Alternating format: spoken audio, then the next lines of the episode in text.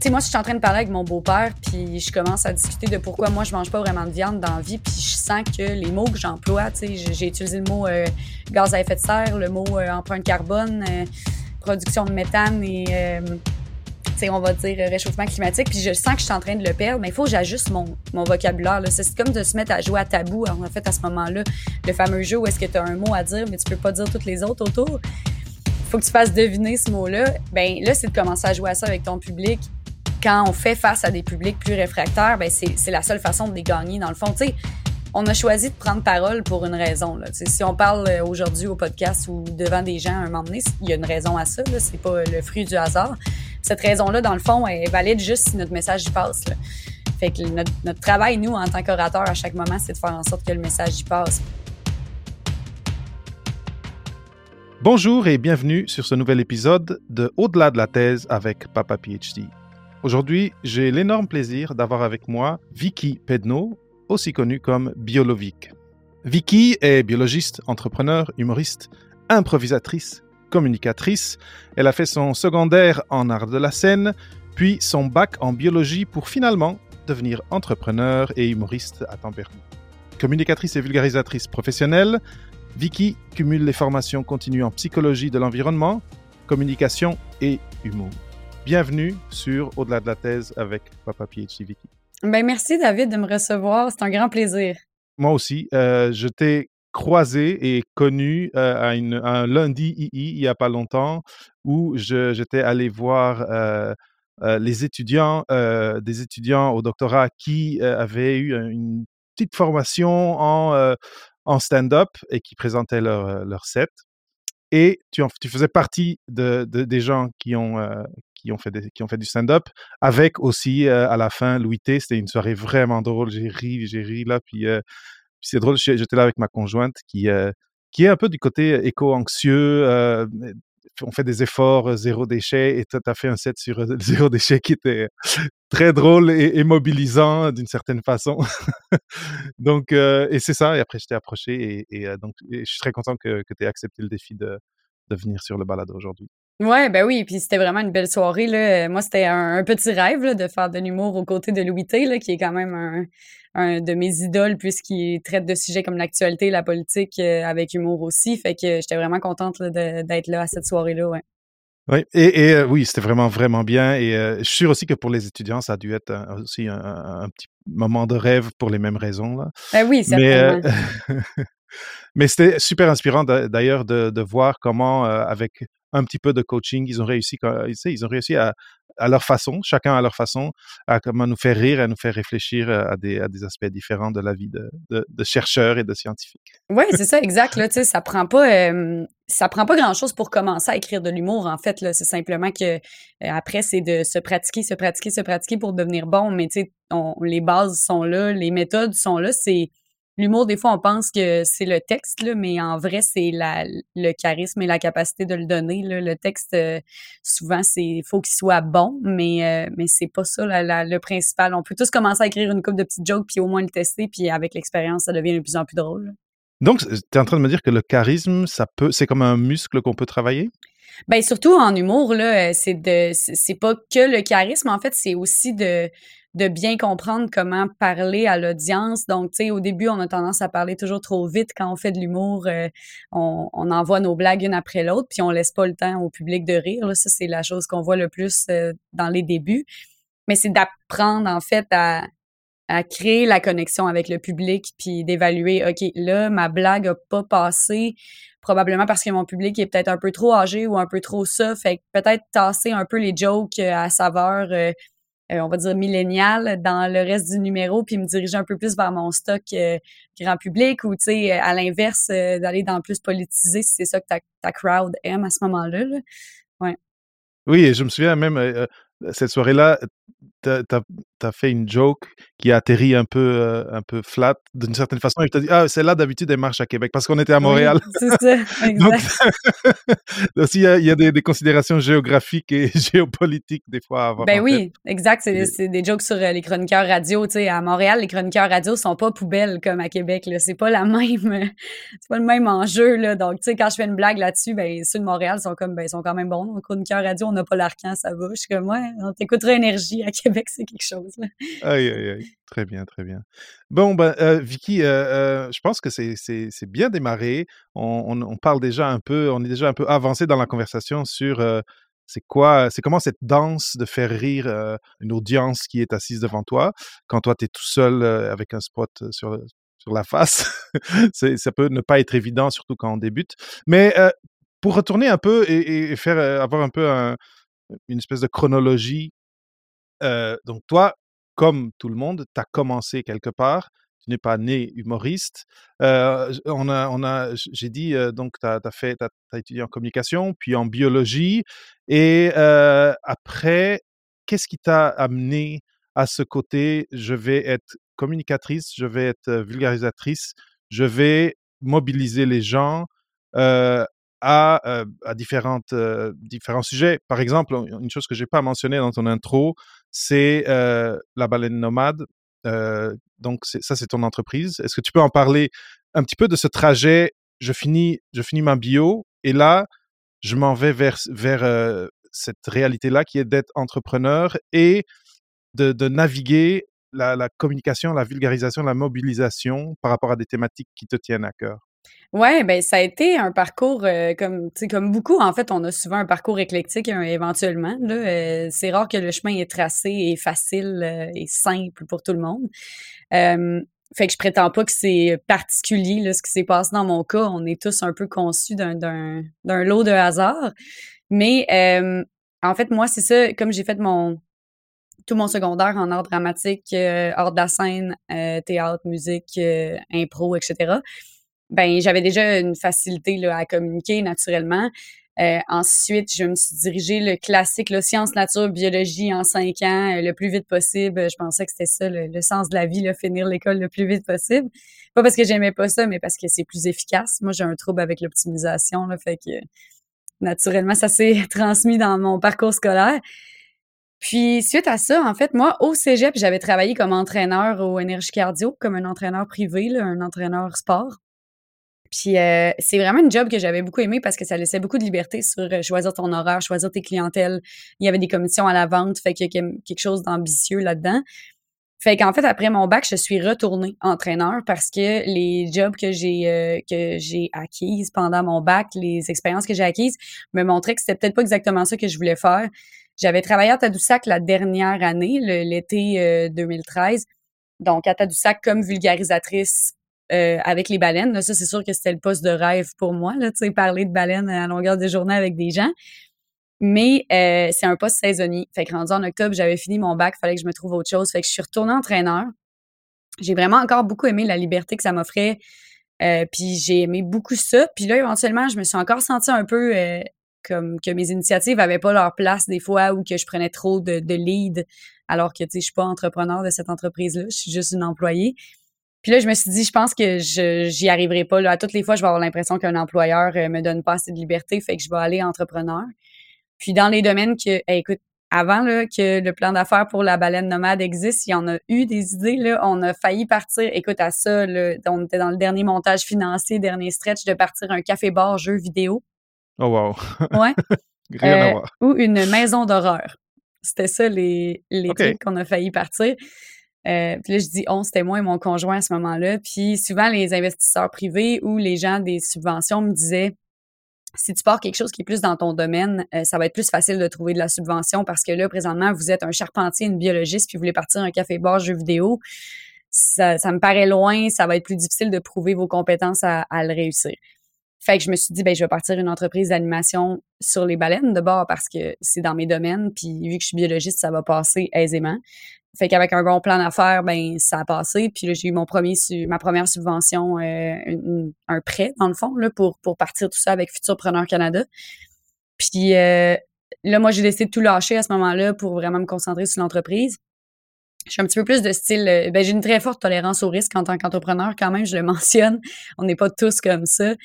Mais, mais moi, j'avais vraiment une bonne tolérance au risque et de toute façon, je savais que si j'avais faim puis que j'avais besoin de faire des ventes, j'allais en faire. J'avais confiance en mes compétences de vente. Fait que ça a parti comme ça. Puis la baleine nomade, dans le fond, c'était vraiment de parler de baleines et de requins à des jeunes partout à travers la province de Québec. Mais naturellement, je l'ai fait devant des publics plus jeunes, devant des publics plus âgés. Je l'ai fait dans des résidences pour aînés. Je l'ai fait au secondaire, à l'université, euh, même dans du privé le soir. Des fois, les gens se disaient, ah, viens juste nous parler de baleines autour d'une bière, tu sais. Puis c'est devenu de plus en plus présent que les gens me disaient, tes conférences sont tellement drôles, on dirait un numéro du mot.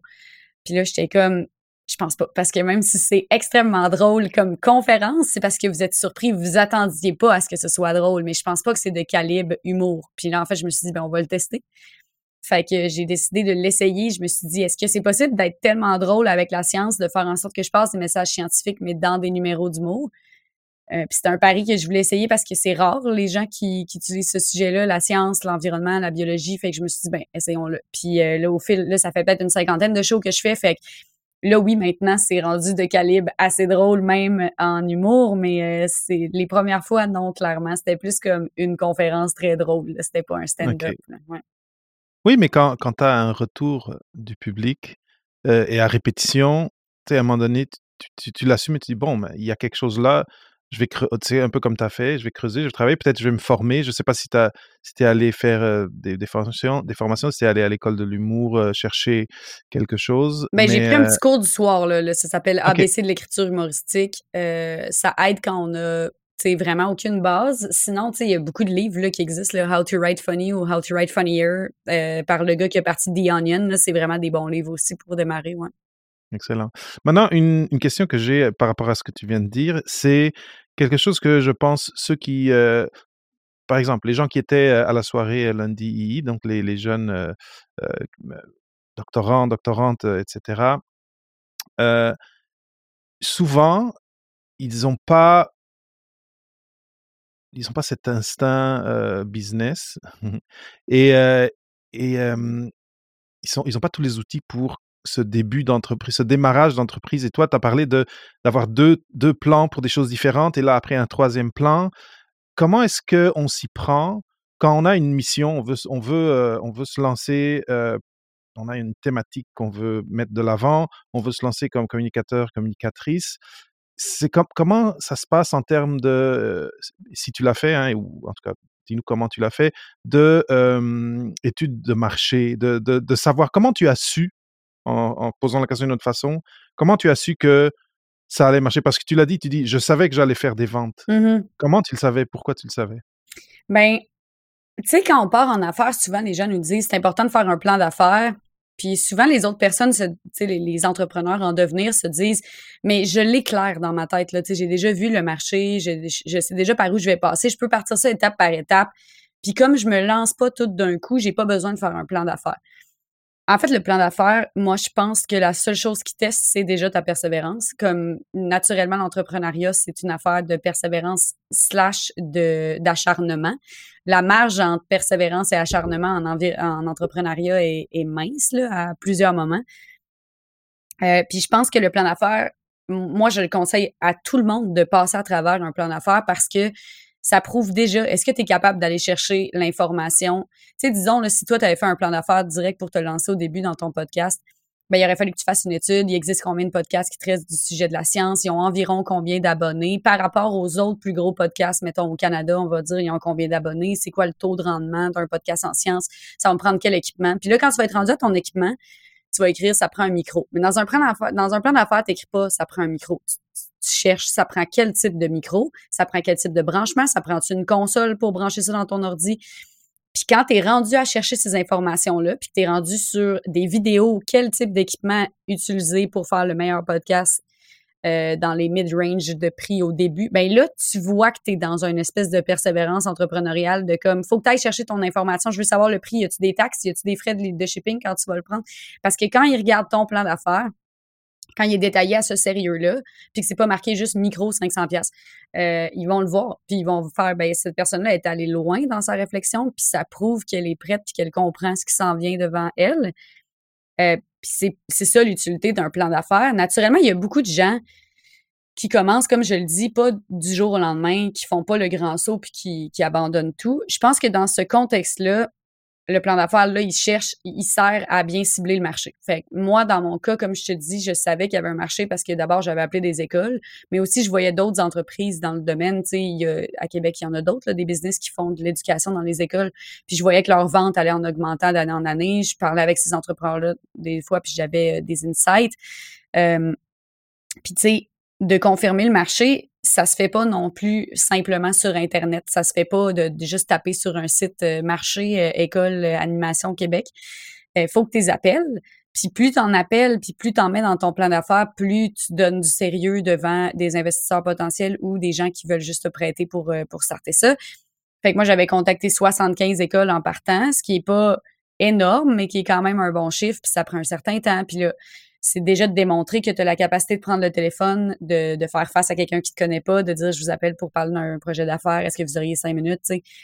Fait que j'avais confirmé le nombre de classes qu'il y avait, à quelle fréquence ils utilisaient des activités externes. Habituellement, c'était quoi les processus qu'ils utilisaient pour ces activités-là? C'est qui qui réservait? J'avais déjà tout posé ces questions-là au secrétaire puis aux directions d'école. Fait que je savais, euh, le marché, en général, il ressemblait à quoi. Puis là, bien entendu, dans mon plan d'affaires, je peux aller écrire euh, je vais prendre 60% de ce marché dès l'année 1. Tu sais, non. Puis tu peux pas non plus partir un plan d'affaires en disant j'ai pris le chiffre d'affaires de Facebook, je vais faire juste 1% de ça. Hey, écoute, 1% du chiffre d'affaires de Facebook, là, je veux voir tes sources parce que c'est dur à aller chercher. Là. Fait que, fait que tu sais, je suis allée avec quelque chose de réaliste, euh, avec la quantité d'appels que j'étais prête à faire, etc. Euh, fait que quand on démarre ça, en fait, moi, je suggère toujours de faire le plan d'affaires, puis surtout l'étude de marché, parce que ça prouve déjà ta persévérance. Puis écoute, si tu trouves que c'est un hassle, si tu trouves que c'est déjà euh, un peu un, boulet de devoir faire euh, cette première étape-là, ben ça n'en dit quand même long sur le style d'entrepreneur que tu vas être. Ça ne veut pas dire que tu peux pas être entrepreneur, mais pars quelque chose où les ventes viennent à toi, que tu t'attends que les revenus vont augmenter à la vitesse du manque de persévérance que tu as, puis prévois-le de cette façon-là, ça va starter lentement sur telle période, puis on verra, tu sais. Oui, ça a beaucoup de sens ce que tu dis. Beaucoup de sens. Et, donc, euh, si je j'essaie de résumer ça rapidement, il faut, il faut décrocher le téléphone et parler avec des gens pour avoir des vraies données que toi, tu as, tu as vraiment euh, recueillies. Oui, ou du réseautage, tu sais, c'est pas juste au téléphone, ça peut être du réseautage en personne, mais tu sais, c'est que nous, on a des biais d'observation au début, il faut que tu ailles confirmer que ces biais-là sont, sont réels, dans le fond. Mmh mmh. Excellent. Très bien. Je voulais, c'est ça, je vais passer sur ce point de, du, passage, du passage à l'entrepreneuriat qui, euh, qui souvent fait peur. Euh, et, en tout cas, comme tu étais là et tu as mentionné ça, je, trouvais intéressant d'avoir ton point de vue, puis je pense que c'est très, très pertinent. Maintenant, mobilisation et humour. Donc, on, on est dans une époque où et là, on est en train d'enregistrer, il y a les feux au Québec, il y a toute la côte nord-américaine qui a du smog en ce moment et qui peut voir de façon très claire les effets, les effets, en tout cas, qui peut très facilement comprendre il y a quelque chose qui se passe au Canada parce que là on reçoit la fumée donc ça ça doit être comme énorme. Il y a les changements climatiques toi, tu parlais, quand, quand je t'ai vu sur scène, tu parlais de l'éco-anxiété, du zéro déchet. c'est des choses, c'est des, thématiques graves, des thématiques d'importance, des thématiques qui créent de l'anxiété à des gens. mais on peut en parler avec humour. comment comment c'est possible? C'est quoi cette magie-là de amener un message sur quelque chose de très sérieux avec des sourires et des rires? Ben, c'est que dans le fond, c'est la c'est la méthode qu'on n'a pas encore essayé sur l'environnement. On a essayé d'être alarmiste, on a essayé d'être dans la recherche. Tu sais, dans les premières années, c'était plus ce sont les faits. Les faits, c'est qu'on se dirige vers ça. Ça n'a pas eu d'incidence sur la mobilisation ou l'engagement. On a essayé d'être alarmiste. On voit que ça, des fois, ça divise encore plus. On l'a vu aussi avec la COVID. Avec la COVID, on a eu des exemples incroyables de des exemples et des contre-exemples de communication et de méthodes d'engagement. Euh, naturellement, il y a toujours une affaire culturelle aussi quand même. Là, on est au Québec, on n'a pas la même réalité que les États-Unis euh, quand c'est le temps de parler de mobilisation. sais. Mais euh, je pense que de le faire avec humour, c'est quelque chose qu'on n'avait pas encore essayé et qui se devait d'être essayé. la base de tout ça, c'est que ce qui est intéressant avec l'humour et l'environnement, c'est que la base de la psychologie de l'engagement dans les deux est la même, c'est-à-dire que quand tu te mets le public à dos ou tu te mets en opposition par rapport au public, que ce soit en humour ou que ce soit en environnement, tu vas les perdre. Fait que ça part un peu sur les mêmes prémices que quand on fait une blague en humour. Tu si moi je monte sur scène que je fais une blague sur euh, les personnes en situation d'itinérance, ce sera pas drôle parce que je suis pas en position de rire de ces personnes-là. Je, moi, je ne semble pas être une personne itinérante. On dirait que je me moque d'eux je, je, punch down, qu'on appelle. Je, je, tape sur des personnes qui sont en dessous de moi en termes de, de, de privilèges. Euh, fait que je peux pas faire ça. Mais moi, par contre, en tant que femme, je peux faire un punch-up sur des hommes blancs parce que je suis moins privilégiée qu'eux. Je suis pas un homme. Je suis blanche, mais je suis pas un homme. Fait que là, ça, je peux faire ça. Fait que il y a des, des, des rapports comme ça qui existent puis qui sont les mêmes un peu en environnement puis en toute forme de communication scientifique ou est-ce que si on présente au public qui est pas suffisamment intelligent pour comprendre ce qu'on dit ou qu'on utilise des grands mots, lui va se sentir un peu pris à contre. Ben pourquoi? Je suis pas capable de comprendre ce qu'elle dit C'est parce que bon, c'est ça, je suis pas encore assez brillant pour comprendre c'est quoi les grands GES puis ces affaires-là. Fait que c'est les mêmes principes qui s'appliquent aux deux. C'est de garder le public dans, de ton bord, de ton côté, qui sent que ça l'atteint ce que tu dis, ça le concerne d'abord, comme en humour, il va trouver ça plus drôle si ça le concerne. Quand j'embarque sur stage puis je parle des baleines et des, des, cachalots puis des dauphins, c'est plus difficile de garder le public parce que c'est ils connaissent pas ça. Fait qu'ils écoutent ça un peu comme OK, j'apprends des nouvelles choses, mais je, je me je m'identifie pas à ça. Tandis que quand je parle de comment mon frigo est organisé, ben tout le monde a un frigo désorganisé. Fait que là, eux sont comme Ah, moi aussi, ça fait ça, tu sais. Fait que là, les jokes, ils landent vraiment plus dans ces contextes-là. Puis en humour, en environnement, c'est la même chose. Est-ce que moi, l'angle que je prends, c'est vraiment décomplexer. C'est vraiment, je connais votre réalité du quotidien. Je sais qu'en tant que mère monoparentale, on peut pas te parler de réduire l'utilisation de ta voiture. C'est impossible dans ta réalité. Je sais que si tu consommes, euh, tu habites à côté d'un élevage de bœuf, tu as grandi sur une ferme, ça va être difficile de te dire d'arrêter ton steak. Puis il y a d'autres gestes que tu peux faire de toute façon. Tu sais. Fait que moi, je suis beaucoup dans le compromis. Puis euh, c'est ça qui me permet de faire de l'humour, c'est que comme je suis dans le compromis, je m'attaque aux extrêmes des deux côtés. Fait que tout le monde qui se trouve un peu au centre s'identifie à mon message. Donc, tu sais, ils se disent ah moi aussi je trouve que les véganes c'est exagéré, puis moi aussi je trouve que les gens qui brûlent leur tailleur juste pour faire chier, c'est exagéré, exagéré aussi. Moi je me trouve un peu entre les deux. Je veux faire ma part, mais qu'on m'en demande pas trop c'est les bases de la communication pour que les gens s'identifient. C'est ce qui fait que l'astrologie pogne autant, c'est ce qui fait que les tests de personnalité pognent autant. C'est que tu y vas tellement large que tout le monde se reconnaît dans ce que tu dis. Fait que naturellement, tu sais, quand. Puis là, loin de moi l'idée de, juste euh, bâcher l'astrologie, mais c'est basé sur ces principes-là, c'est basé sur ces principes-là, la voyance, c'est basé, tu sais, dès que tu ratisses assez large avec des termes qui parlent un peu à tout le monde, moi, c'est ce que je fais en environnement aussi. Ben là, les gens font Ah, je m'identifie à ça. Pourtant, j'ai dit plein de choses dans toutes sortes de contextes, puis euh, tu vas t'identifier parce qu'à un moment donné, tu vas prendre une des perches que j'ai dit, tu sais. Ben oui, ça me, ça me rappelle à un moment donné, j'étais, tu sais, les petits euh, fortune cookies euh, chinois. J'en ai déjà reçu un qui, qui c'était vrai, ce qui était écrit dessus. Ça disait Vous aimez la cuisine chinoise. J'étais comme Bravo, vous avez gagné. Félicitations. Vous avez 100% raison. C'est comme un peu les descriptions Tinder, hein, J'aime euh, passer du temps avec mes amis, le plein air. Mais oui, comme euh, beaucoup de gens.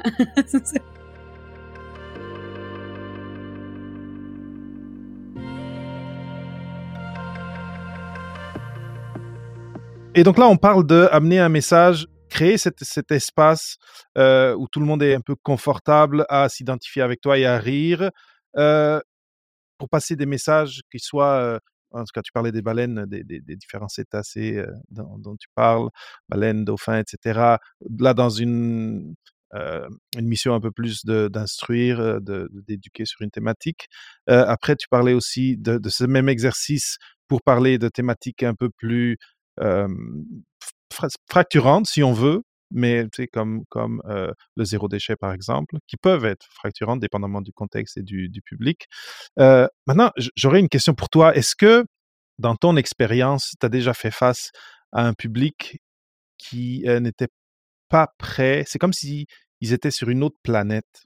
Donc, ce terrain-là, si tu as, été capable d'aller les chercher, tu as dû travailler d'une façon différente parce qu'ils étaient un peu en dissonance cognitive avec le message que tu voulais apporter. Est-ce que c'est quelque chose qui t'est déjà arrivé? Ben, ça arrive à toutes les fois qu'on fait de l'humour parce que euh, quand tes numéros sont, ont des, jokes variés, la plupart des gens vont quand même avoir des blagues dans un bassin de sujets. À toutes les fois que tu fais de l'humour, tu, tu, le vois un peu comme je disais au début, début du podcast, tu fais OK, là, ça rit sur cette blague-là. Des fois, ça rit même quand la blague n'est pas encore arrivée, puis il rit sur une autre phrase, puis tu te dis Oh, OK, ça, c'était pas censé être drôle, tu sais. Mettons, moi, ma cousine est végane, ha ha ha, t'es genre, c'était pas une blague, mais OK, tu sais. Euh, fait que, fait que tu sais, tu, tu là, tu peux saisir, on va dire évaluer dès le début à qui tu as affaire. Puis là, tu peux ajuster un peu tes blagues, mais c'est sûr qu'il y a des gens qui vont toujours rester réfractaires un peu au message. Tu sais, récemment, j'ai fait un numéro d'humour à Québec, puis j'étais dans une salle que, c'est vraiment toutes les blagues à sujet, à, à, savoir environnemental étaient comme, tu sais, ça, ça tombait à plat vraiment. Puis je me suis dit, bon, ben écoute, on va, on va aller sur le, le, le fameux sketch du gaspillage alimentaire puis le frigo parce que ça, ça parle à tout le monde. Euh, mais tu sais, il faut que tu adaptes un peu le, le, contenu de ton discours, mais c'est quelque chose à faire en environnement au quotidien. Puis je pense que des fois, les gens manquent un peu, ou certains scientifiques parfois, mais pas juste les scientifiques, manquent un peu de cette euh, lecture-là de la personne qu'ils ont devant eux. Euh, tu sais, moi, si je suis en train de parler avec mon beau-père, puis je commence à discuter de pourquoi moi, je mange pas vraiment de viande dans la vie, puis je sens que les mots que j'emploie, tu sais, j'ai utilisé le mot gaz à effet de serre, le mot empreinte carbone, production de méthane et euh, on va dire réchauffement climatique, puis je sens que je suis en train de le perdre, mais il faut que j'ajuste mon, mon vocabulaire. C'est comme de se mettre à jouer à tabou, en fait, à ce moment-là. Le fameux jeu où est-ce que tu as un mot à dire, mais tu peux pas dire tous les autres autour. Il mmh, mmh, mmh, faut que tu fasses deviner ce mot-là. Ben là, c'est de commencer à jouer à ça avec ton public, euh, que ce soit en vulgarisation, en humour, euh, même en one-on-one, avec des conversations privées, là, individuelles. dans ce temps-là, j'adapte de plus en plus ma communication. Puis là, ce que je vais dire, c'est peut-être, ben, c'est sûr qu'une bonne façon de, de, faire quand même un bon petit coup pour la planète. Tu sais, là, on n'est même plus dans les gestes, on est comme le plus loin possible du mot puis de, l'environnement. Je suis comme, ben là, tu sais, la meilleure façon, tu sais, c'est de faire peut-être une, une réduction sur le bœuf. Euh, des fois aussi, c'est juste d'optimiser ton trajet de voiture, tu sais, tu sauves du gaz en même temps. Puis là, tu sais, navigues autour des mots que tu veux pas dire, tu. Euh, ça, je pense c'est quelque chose qui, qui est important d'intégrer dans, dans nos communications. Puis sais, euh, quand on fait face à des publics plus réfractaires, ben c'est la seule façon de les gagner, dans le fond. Tu sais, on a choisi de prendre parole pour une raison. Là. si on parle euh, aujourd'hui au podcast ou devant des gens à un moment donné, il y a une raison à ça. C'est pas le fruit du hasard. Cette raison-là, dans le fond, est valide juste si notre message y passe. Fait que notre, travail, nous, en tant qu'orateur, à chaque moment, c'est de faire en sorte que le message y passe. Puis oui, ça m'est déjà arrivé. Euh, un moment donné, j'étais dans un événement de la ville de Lévis, puis il y a quelqu'un dans la politique quelconque de Lévis qui vient me voir puis qui me dit Ah, j'ai aimé ça ton numéro d'humour parce que tu sais, moi je le sais que les affaires de, CO2 puis tout, ça n'a pas rapport avec les humains. le réchauffement climatique, c'est une affaire de cycle solaire. Là. Puis là, j'étais comme c'est sûr que non, tu sais, je veux dire, c'est démontré maintes et maintes fois que c'est pas ça, mais je peux pas lui dire, ben non, t'as tort.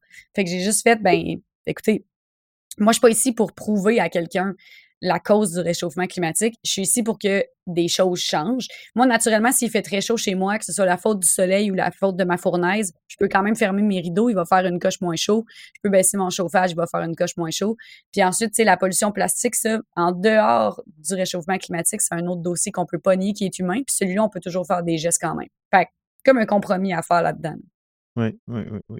J'ai aimé le, le, point de, des fois, c'est, il faut changer ta terminologie, euh, euh, et, parler avec des mots, des concepts et euh, jouer sur une réalité avec laquelle les gens qui sont en, dissonance cognitive avec ton idée initiale, avec celle-là, celle que tu choisis finalement pour, le, pour communiquer avec eux, mais que ça va, ça va marcher parce que tu n'auras pas poussé sur les boutons qui, qui allument leur sens araignée de, de scepticisme un peu féru. Exact. Excellent. Maintenant, j'ai une autre question pour toi, parce qu'on parle d'humour depuis tantôt, as parlé de prendre des cours au soir de rédaction en humour. Et ma question est la suivante. Pourquoi est-ce que ça marche, l'humour, pour, pour passer des messages? C'est quoi dans l'expérience de être devant quelqu'un qui met en place un contexte et que on s'attend à quelque chose, après la chute est différente, et là, on commence à rire, et il y a un lien qui se fait, et dans ce lien qui se fait humain, ben, il y a des messages qui passent. Est-ce que c'est quelque chose sur lequel tu, serais capable de parler aux gens qui, sont, qui nous écoutent et qui aimeraient peut-être faire de l'humour sur leur domaine scientifique, par exemple?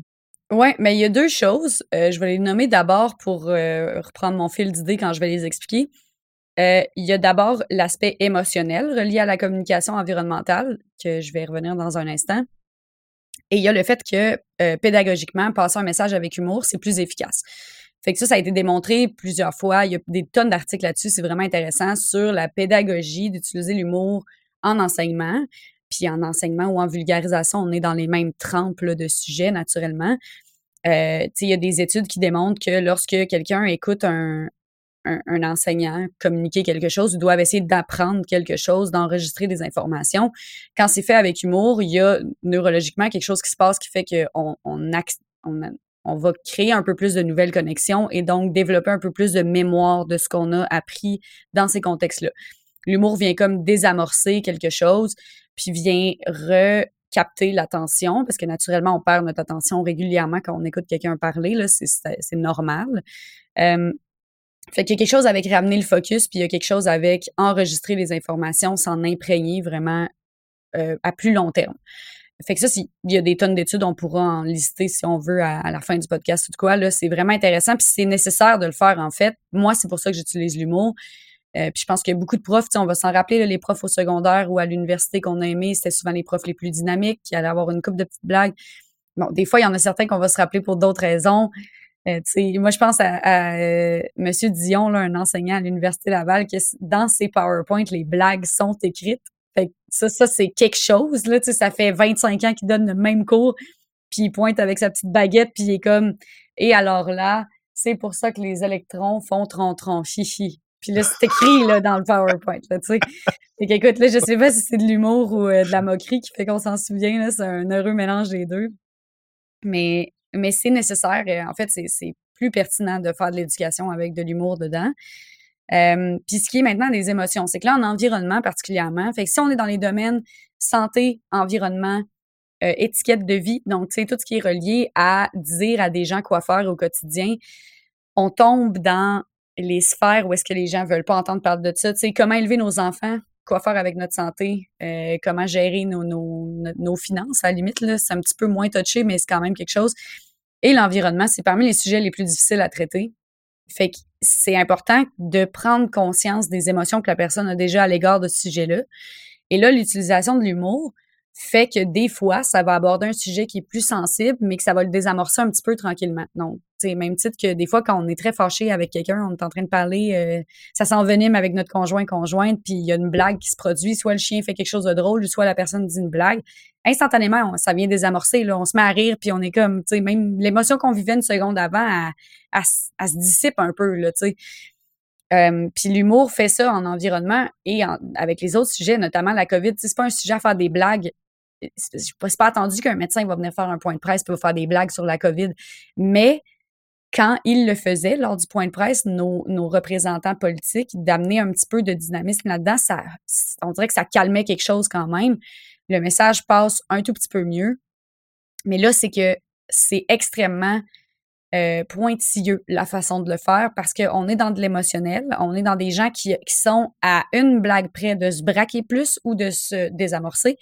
C'est là qu'il faut euh, connaître les principes humoristiques.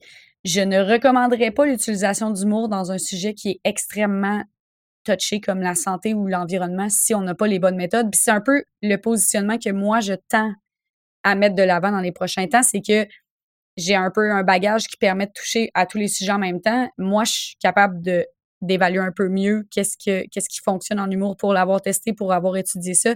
Fait que moi, j'essaye de transmettre ces informations-là le plus possible aux gens autour de moi, aux communicateurs, pour qu'ils le fassent mieux et qu'ils le fassent de sorte qu'on braque pas encore plus le public. Euh, mais c'est vraiment pour aller désamorcer l'émotionnel. Fait que c'est les deux aspects d'utiliser l'humour avec ce sujet-là et dans les sujets pointilleux en général, c'est vraiment de venir euh, connecter émotionnellement puis euh, améliorer la pédagogie. Mmh, mmh. J'ai comme des, des, souvenirs de, aussi de moments où on est tous dans une salle, personne ne se connaît, et là, il y a quelqu'un qui sort une joke, et là, tout le monde rigole, et après, on, on, était tous comme à se regarder un peu tendus, et juste le fait d'avoir cette personne qui a eu ce réflexe-là et que tout le monde a ri, c'est comme si tout à coup, eh ben, on est, on est comme une, en famille et là, on, on commence à se jaser. C'est c'est pour ça que je parlais de magie un peu. Il y a quelque chose, ben, bien sûr, c'est pas de la magie, il y a de la physiologie, il y a de la neurologie, mais c'est très intéressant parce que c'est très humain et c'est très, tout le monde, en principe, euh, a eu cette expérience de rire, d'être petit, puis de se faire chatouiller et de et oui, euh, c'est ça. et c'est ça, c'est c'est euh, c'est commun à, à tous et, euh, et c'est quand même drôle euh, quand on pense à à di- différents shows humoristiques qu'on voit, les gens qui sont en avant, des fois il y a des grandes salles qu'on voit à la télé euh, ou des petites salles comme euh, comme euh, Mike Ward sous écoute. Ben je sais pas si, si la salle est aussi petite que quand que- Oui, c'est quand même petit, le, c'est ça, le bordel. le ouais. bordel. là. Tu sais, je suis allé, c'était pas très grand, mais de voir, c'est une diversité de. Tu, les, tu regardes les faces, les styles, c'est très différent. Puis là, on est tous en train de rire ensemble, et, euh, et c'est. euh.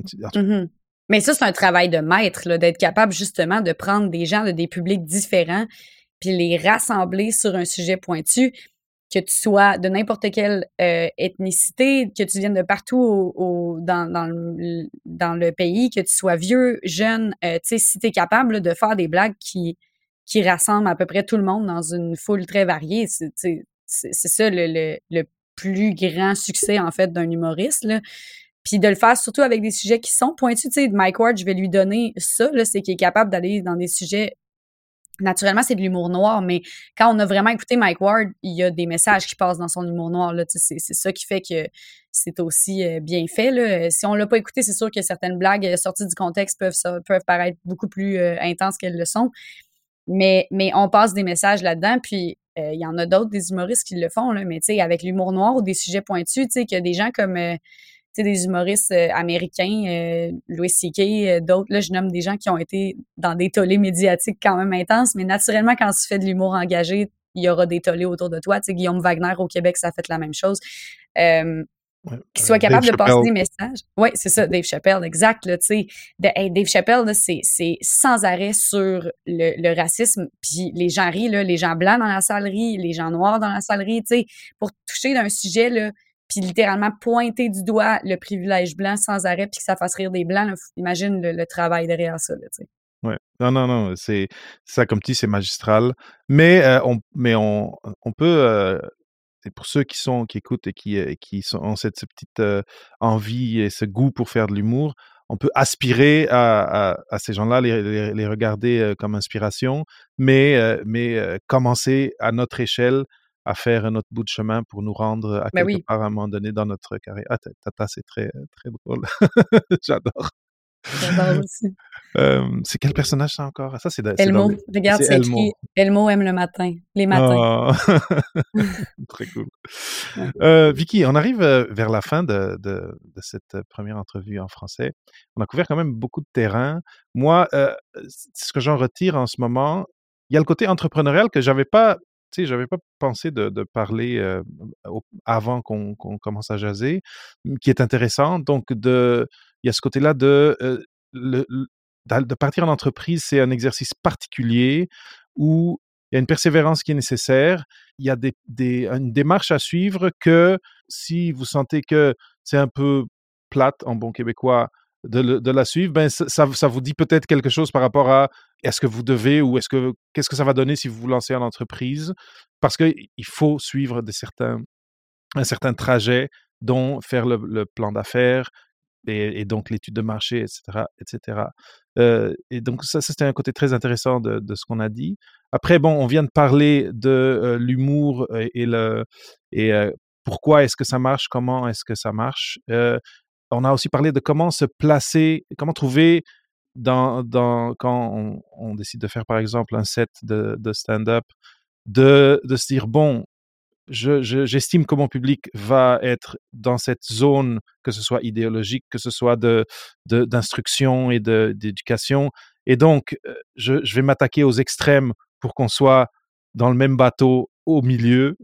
Euh, J'ai trouvé ça très, très, très intéressant. Maintenant, pour quelqu'un qui, euh, qui écoute et qui euh, veut faire ses premiers, n'a pas encore, pas encore monté sur les planches d'une scène pour faire un stand-up ou pour, pour, faire de l'humour bah, d'une façon ou d'une autre.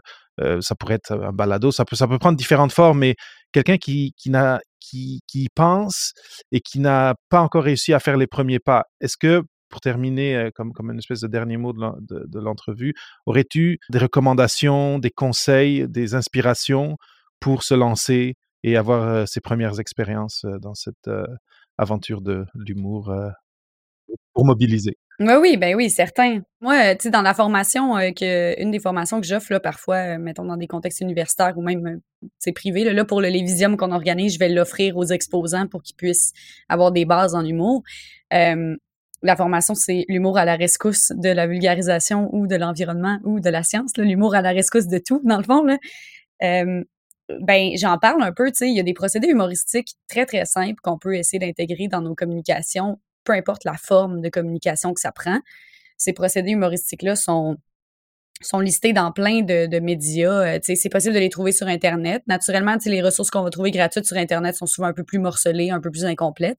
Si on y va dans des plus petits budgets, euh, comme je disais, le livre euh, How to Write Funnier ou How to Write Funny, le, dépendamment où est-ce qu'on est rendu. Dans le fond, il y en a trois tomes. How to Write Funny, Funnier, Funniest. Fait que, tu sais, pour vraiment aller de plus en plus loin dans la conception humoristique, euh, si on commence avec How to Write Funny, il va te le dire les procédés humoristiques comme utiliser l'analogie, utiliser une comparaison. Euh, il va pas parler nécessairement comme des règles de trois ou des choses comme ça, mais il explique quand même à travers ses, ses suggestions un peu comment faire que un contexte devient drôle. Tu si on parle d'un contexte euh, régulier. On fait à manger. Ben, qu'est-ce qui pourrait faire que c'est drôle faire à manger? Ben, c'est peut-être si on fait à manger dans un lieu incongru. Fait que là, ça devient un petit peu de l'absurde, on va dire. Peut-être que c'est de faire à manger, mais en ayant euh, vraiment pas beaucoup d'outils ou euh, faire à manger de façon de plus en plus stressée, ben on va aller dans l'exagération. Puis là, c'est juste, peut-être que c'est drôle de faire à manger, mais de donner une vie à nos personnages comme notre poêle. Notre poêle qui est juste comme, bon, c'est encore moi qui se fait brûler aujourd'hui, j'ai chaud. Seigneur, ah oui, vas-y, gratte-moi avec un couteau en métal, super. Là, c'est de Puis là, tout va devenir drôle parce que tous ces modèles-là peuvent s'appliquer à n'importe quelle situation. Donc, tu sais, il y a un processus à suivre prends une idée, tu lui appliques des procédés humoristiques, puis là, tu vois, est-ce que c'est drôle de cette façon-là? C'est plus drôle encore de cette façon-là. Euh, puis là, ben, tu, testes des choses, puis là, tu peux écrire tes blagues comme ça. Fait que, tu sais, mid-range, euh, une, option vraiment pas de pas, pas chère, là, c'est d'acheter ce livre-là ou le louer à la bibliothèque. si vous avez une bibliothèque proche de chez vous, il doit en avoir un. Euh, puis de, de, tester ça. Puis, ben, il y a des cours en ligne d'écriture, notamment, tu sais, pour vrai, les cours de l'ENH sont simples, sont donnés le soir en ligne. Si vous voulez vraiment une base, là, après ça, vous allez, dans le cadre du cours, vous allez faire du stand-up euh, dans des bars. Ben là, c'est parfait. Mais vous pouvez très bien écrire vos propres affaires, essayer ça euh, dans un bar ou essayer ça dans une autre méthode de communication. Tu sais, si vous avez des fois des soirées qu'il y a des gens ben vous pouvez dire là, il y a 25 personnes ici ce soir, euh, on se je sais pas, on se rassemblait pour parler des thèses de tout le monde, ben ça vous dérange si j'essaye un 5 minutes? Essayez-le, il y a rien à perdre, Il y a à perdre d'être gêné, mais ça c'est la vie naturellement. Moi, c'est ça, je l'ai déjà été beaucoup. Euh, je, le dis souvent. Euh, je, suis sur, je suis ici à l'écran, je suis dans un balado. Et, mais à la base, je suis introverti. Et j'étais très timide il y, a, il y a beaucoup, beaucoup plus longtemps. Et c'est vrai que de le faire semaine après semaine, eh bien, c'est, on est capable de travailler notre introversion et de, et de gagner une familiarité et un confort à le faire. Donc, je, je, suis, ce que, tu dis, je suis 100% avec toi de tester, essayer. Et la première fois est peut-être la plus difficile, mais après briser la glace, ça, ça, ça, devient de plus en plus facile. Ben oui, exactement. Puis, tu sais, ça, même si c'est pas pour faire du stand-up, essayez de l'intégrer dans vos communications puis recueillir les commentaires. Au pire, là, c'est pas plus compliqué. Si vous faites des petits podcasts ou de quoi, ben, demandez-le à des gens qui vous suivent un peu. Euh, est-ce que vous aimeriez, euh, euh, me, me, donner votre avis? Est-ce que ce podcast-là, vous avez remarqué qu'il était plus drôle? J'ai utilisé une règle de trois, j'ai utilisé telle affaire. La règle de trois, c'est l'affaire la, la plus facile que vous pouvez intégrer. C'est quand vous faites une énumération, la dernière de votre énumération, vous faites quelque chose qui vient susciter euh, une surprise ou qui est complètement sorti du contexte. Donc, c'est comme si je disais, je, suis contente parce qu'aujourd'hui, on va faire le podcast en français, en anglais et ensuite en licorne. Puis là, t'es comme, ah, mon Dieu, c'est pas une excellente blague. On comprend que quand j'improvise, des jokes là sont pas euh, de qualité euh, stand-up, mais tu sais, ça va venir susciter un intérêt ça va, ça va casser le beat. Les gens vont faire, voyons, ça n'a pas de sens ce qu'elle vient de dire. Ça va les ramener un peu l'attention. Ça, c'est vraiment une, règle très simple à utiliser. L'impersonnification, puis ça, c'est probablement les deux affaires les plus faciles à utiliser. Excellent. Et je suis sûr que vous qui êtes à l'écoute, si vous avez des présentations de posters, etc., c'est des choses que vous pouvez intégrer facilement sans, euh, sans avoir peur d'être, euh, de sortir des canons de la présentation scientifique. Juste de, de, saupoudrer un petit peu, ça peut vous aider. Puis je trouve qu'un point très important que Vicky vient de dire, c'est que c'est pas pour faire rire obligatoirement les gens, mais pour les, pour les comme secouer puis le, puis le faire revenir l'attention quand il, il, était déjà peut-être en train de partir, euh, partir dans, dans l'inattention. ben oui, exact. Vicky, on arrive à, à, la fin. Je voulais, euh, avant euh, de, de, de, vraiment terminer l'entrevue, demander. Donc là, tu as parlé de formation que tu donnes.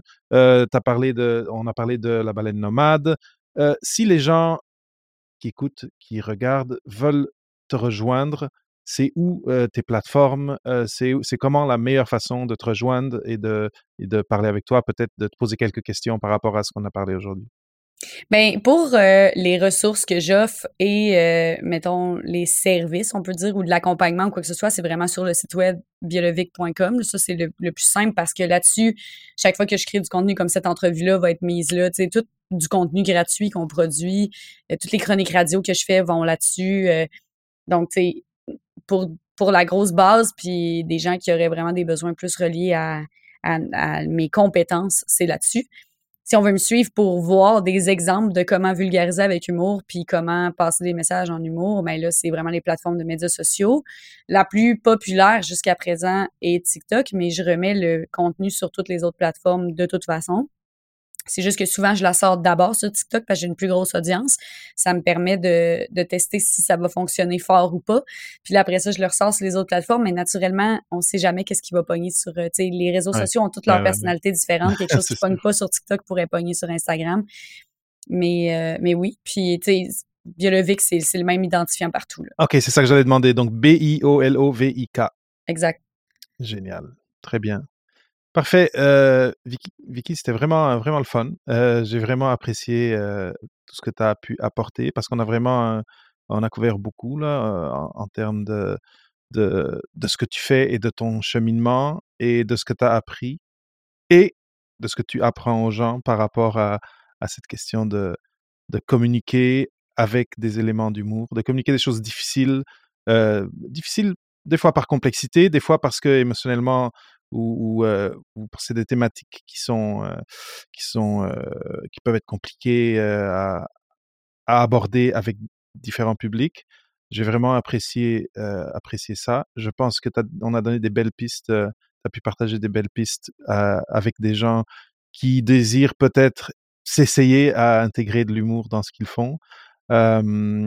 Ben, et au, et, au pire, ça sera, les gens pourront, à partir d'aujourd'hui, s'ils ont écouté, à table avec leur famille, les faire rire par rapport à leur domaine de recherche ou quoi que ce soit, en ben disant par exemple la règle de 3. Ben oui, c'est ça. Mais là, tu sais, je vois dans le chat que Ibrahim avait une question directement sur ce que tu dis. Oui. C'est elle ici. Est-ce que l'humour serait un bon outil pour captiver l'auditoire lors d'une présentation scientifique? Si oui, y a-t-il des outils pour apprendre à bien doser et éviter que l'intérêt principal de la présentation soit perdu? Ouais, que, que c'est directement ce que tu étais en train de dire. Là. Euh, oui, il y a des outils pour utiliser l'humour partout. les, les, principes, les petits principes d'humour, comme on disait là, sont des bonnes façons de recapter l'attention rapidement. C'est sûr que, en fait, la, la seule chose à regarder quand on intègre de l'humour dans une présentation, même extrêmement scientifique, c'est est-ce que ce que je dis peut confondre la personne? Donc, tu sais, si je dis aujourd'hui, on va parler en français, en anglais, puis ensuite en licorne, euh, ben, en licorne, on sait bien que ça n'existe pas, mais si je fais, hey, on va faire l'entrevue en français, en anglais et ensuite en portugais, ben, ça se pourrait qu'on fasse ça en portugais, tu sais. Fait que là, Pour moi, ça marche très facilement, oui. oui, c'est ça, exact. Donc, tu sais, euh, si on tombe là-dessus, ben là, la joke passe un peu moins parce que là, ça pourrait tasser le focus. Il y a des processus humoristiques qui ne se prêtent pas à des, des, des, euh, des présentations scientifiques, notamment un qui s'appelle Misplaced Focus ou le focus déplacé. Euh, euh, des exemples de ça, c'est quand tu t'en vas vers une direction de blague et finalement, tu fais pas ça du tout. Donc, tu sais, moi, un peu comme euh, une des blagues que je fais où est-ce que je dis, tu sais que ton mouvement, euh, ton mouvement dans lequel tu t'identifies commence à être dans, dans, le trouble quand les chroniqueurs radio à Québec rajoutent des S en en parlant. Tu sais, comme les écologistes, les gauchistes. Puis là, je dis les lobbies. Puis là, il n'y a pas de S. Puis je dis non, eux, il n'y a pas de S parce qu'ils sont dans la même gang. Mais c'est comme un, un misplaced focus parce qu'on pensait que j'allais faire une énumération de choses en S. Puis là, j'arrête ça, puis je fais juste que le gag, en fait, c'est une joke sur les lobbies. sais. Fait que ça, ça vient tasser. Ça, ça se prête pas en science parce que si tu es en train de donner une explication scientifique, euh, puis que tu tasses le focus, les gens vont faire ben là, c'était une blague ou c'était vrai? sais euh, comme de l'ironie aussi, ça se prête pas tellement, à moins qu'elle soit extrême. Mais tu sais, si vous dites euh, oui, naturellement, on voit les résultats ici, c'était très clair. Ben, si les résultats étaient pas P au-dessus du 0,5, c'est vrai que c'était pas très clair. Tu sais, est-ce qu'il y a comme. Fait que c'est déjà de de choisir le processus humoristique. De l'absurde en science, c'est sûr qu'on va bien comprendre que tu n'as pas vraiment fait euh, ton, ton expérience dans l'absurde. S'il y, y a de quoi qui est sûr de ne pas être vrai, c'est l'absurde. Fait que ça, ça peut passer, les exagérations, les règles de trois, euh, puis des petites jokes politiques par-ci par-là, si euh, ça dérange pas votre directeur de recherche, bien sûr. mais, mais oui, je pense que c'est ça à regarder principalement. Puis là, Joanne me demandait le, le titre du livre. Là, je vais juste leur dire, c'est euh, c'est How to Write Funny. Euh, L'auteur, écoute, je vais le sortir en une seconde, là, mais c'est le gars qui a créé The Onion, euh, le, la page satirique sur Internet. Donc, on a, pendant que tu cherches, euh, je vais remercier aussi ici Bruno Guglielminetti qui nous regardait et qui dit échange vraiment intéressant. Merci pour le partage de connaissances, invité inspirante et elle viraise bien les codes de l'humour. Merci Bruno d'avoir été dans l'audience, c'est super apprécié et merci de tes bons mots. Euh, et euh, pendant que tu cherches encore... Scott Dickers, c'est lui. Ah, Scott, Dickers. Donc, euh, Johan, je vais te ramener ici ton message. Scott Dickers, et c'est Funny, Funnier and Funniest. Il y a trois, trois donc, pendant qu'on selon, qu'on gradue de, de, ceinture blanche à ceinture noire, on part à funny après funnier, funniest. Scott Dickers. Je, je mettrai ça dans les notes d'épisode. Tiens, je mettrai le lien dans le note épisode. Merci, Johan, pour ta question. Et, ça, c'est génial, je suis super content. On a eu, on a eu une belle audience ce matin, on a eu des beaux messages de remerciements. Ça fait vraiment, vraiment plaisir. Et Vicky, c'est vraiment, vraiment le fun de, de jaser avec toi de ça. C'est un grand plaisir aussi. Vicky, merci énormément d'avoir accepté mon invitation. Je suis super content que ce soit croisé et que ça, ait, ça nous ait permis de, de venir parler sur Au-delà de la thèse d'humour euh, et, mobilisation. C'est quelque chose que je n'avais pas encore abordé, que ça faisait longtemps que ça me tentait. Puis, euh, je pense qu'on a, on a fait un bon tour de, la question aujourd'hui avec toi. Ben oui, je suis vraiment contente. Merci de l'opportunité. Puis euh, merci aussi à ceux qui nous écoutent et qui nous écouteront. C'est vraiment un grand plaisir d'en parler, là, puis de, pouvoir améliorer un peu la communication scientifique à tout le monde. Et c'est tout pour cette semaine. Merci d'avoir écouté ce nouvel épisode d'Au-delà de la thèse avec Papa PhD. Si tu veux m'aider à continuer à produire des épisodes toujours plus intéressants avec des invités toujours plus inspirants, je t'invite à visiter le lien papaphd.com slash audience où j'ai préparé pour toi un court questionnaire qui me permettra de te connaître mieux et d'orienter mes choix de sujets. Si tu veux m'aider encore un peu plus, rends-toi sur Apple Podcasts ou sur ta plateforme d'écoute favorite et laisse un commentaire et ton évaluation. Ça m'aide énormément. Merci. Je m'appelle David Mendes. À la semaine prochaine.